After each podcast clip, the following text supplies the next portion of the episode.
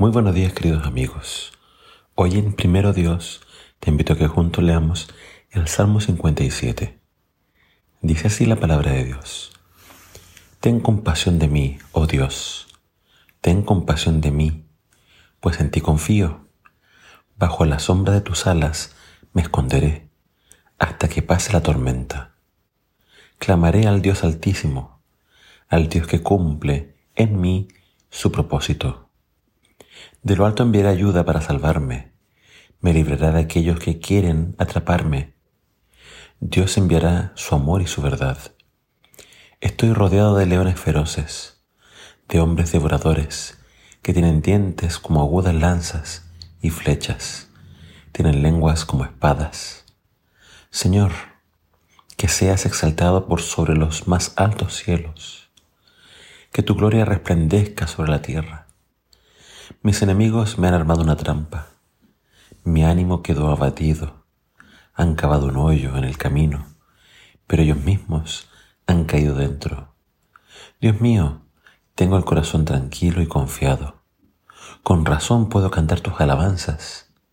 Despierta, alma mía, despierta en arpa y lira.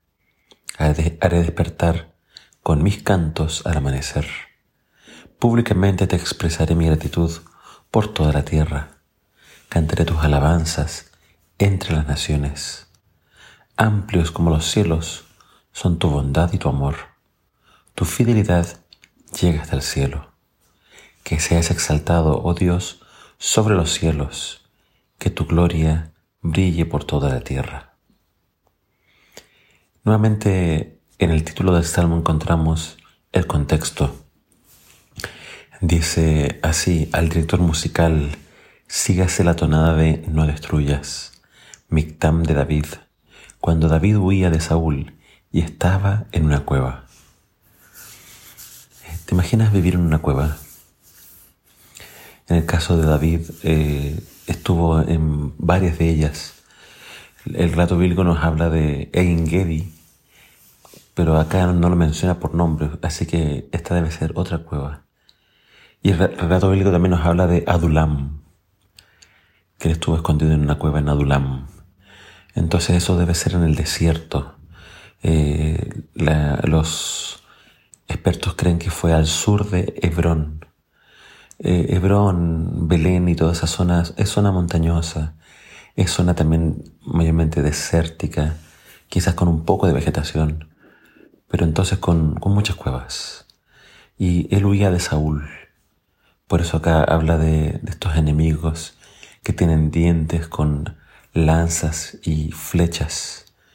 Pero él habla de esconderse bajo la sombra del Altísimo, bajo la sombra de Dios. Y me gusta porque en el versículo 2 dice, clamaré al Dios Altísimo, al Dios que cumple en mí su propósito. Es decir, Dios tenía un plan para David, un propósito. Y David sabía que su vida estaba en peligro, pero confiaba en el Señor porque el Señor le había hecho promesas. Dios le había dicho que él iba a gobernar Israel, a reinar sobre Israel. Y aunque ahora le tocaba estar en el desierto, escondido, huyendo, Dios sabía que, él sabía que Dios cumple sus promesas, que Dios es fiel. Por lo tanto, eso le daba a él esperanza y fuerzas para creer, para confiar y también para cantar. Me gusta cuando dice que Él va a despertar cantando. Y Él va a despertar a la mañana, eh, de forma simbólica, Él va a estar cantando antes, antes de que salga el sol. Eh, y lo va a hacer con el arpa y con la lira. Creo que es una buena forma de comenzar el día cantando alabanzas. La mejor forma de comenzar el día es alabando a Dios, concentrándonos en su amor, en su poder. Y aunque hayan dificultades, aunque hayan peligros, nuestra confianza debe estar siempre en el Señor. Así que te invito a que leas este salmo y medites en él.